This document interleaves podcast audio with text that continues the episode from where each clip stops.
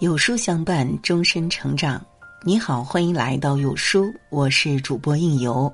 今天为您分享的文章来自雅雅读书。好人嘴苦，坏人嘴甜。常听人说，心善之人敢直言，嘴甜之人藏迷奸。我深以为然。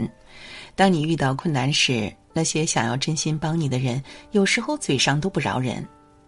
而那些说话客气的人，心里压根儿就没有想帮你。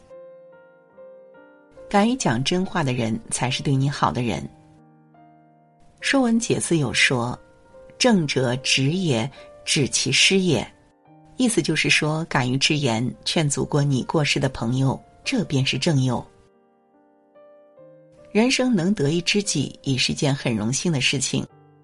若能够得一个可以对你说真话的人，那更是三生有幸。宋朝诗人张永做湘东太守时，有一次在家作诗，灵光乍现，写下一句：“独恨太平无一事，江南闲煞老尚书。”写下之后就出去了。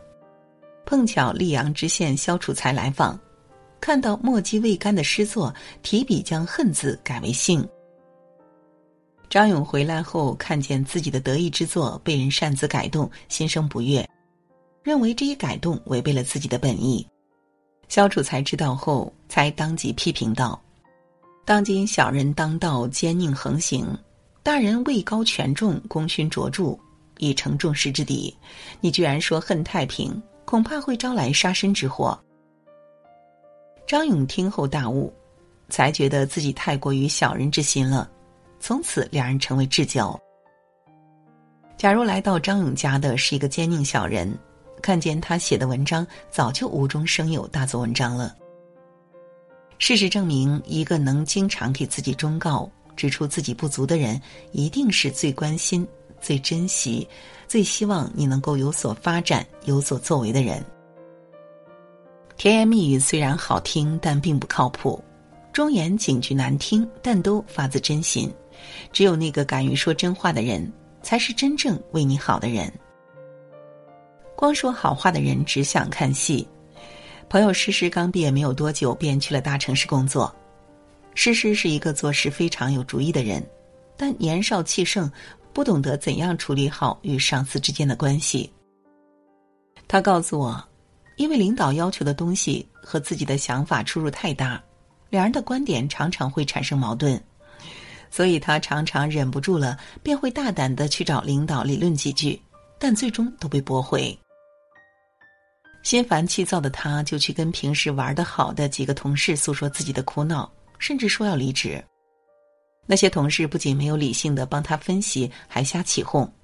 有人说：“领导都这样，没有必要跟他耗着，你还有大把机会，我支持你走。”也有人说：“人活着，开心最重要。”自己工作都不开心，干嘛还要委屈自己？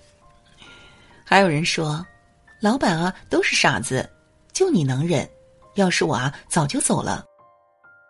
但这个时候，旁边平时没有怎么说话的老李却说：“你别听他们瞎胡扯，平时也没少见他们在背后说领导的坏话，怎么就没见他们走呢？就因为你看不惯别人要辞职，这也太任性了。丢工作是大事，不能逞一时之气。”你要是有本事，就做出成绩来给大家看看，要不然别人会觉得你是自己没有能力，不能胜任逃走。这一言便惊醒了本来就在动摇的诗诗，他才明白现在工作那么难找。作为一个成年人，因为个人情绪因小失大，实在太不应该了。于是诗诗便慢慢的学会了成熟处事。不断的改进自己的工作方法和与人相处的方式，工作也越来越出色了。不到两年的时间，他便从实习期的小员工，慢慢的晋升成为了主管。在生活当中，有太多说话好听的人，可那些都是假话。假话好听顺耳舒心，但却忽略了事实，并没有起到真正的作用。那些愿意给你说好话的人。其实内心只是想看热闹，不嫌事儿大。而那些真正关心你、为你好的人，才会为你分析利弊。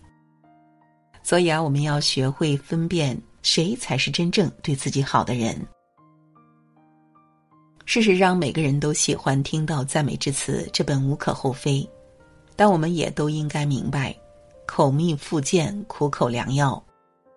更不要忘记了，别人真诚的批评，有时候比赞扬更可贵，因为那是能够改变我们自己的镜子。我们要记住，那些敢于批评你的人，是你人生中的贵人。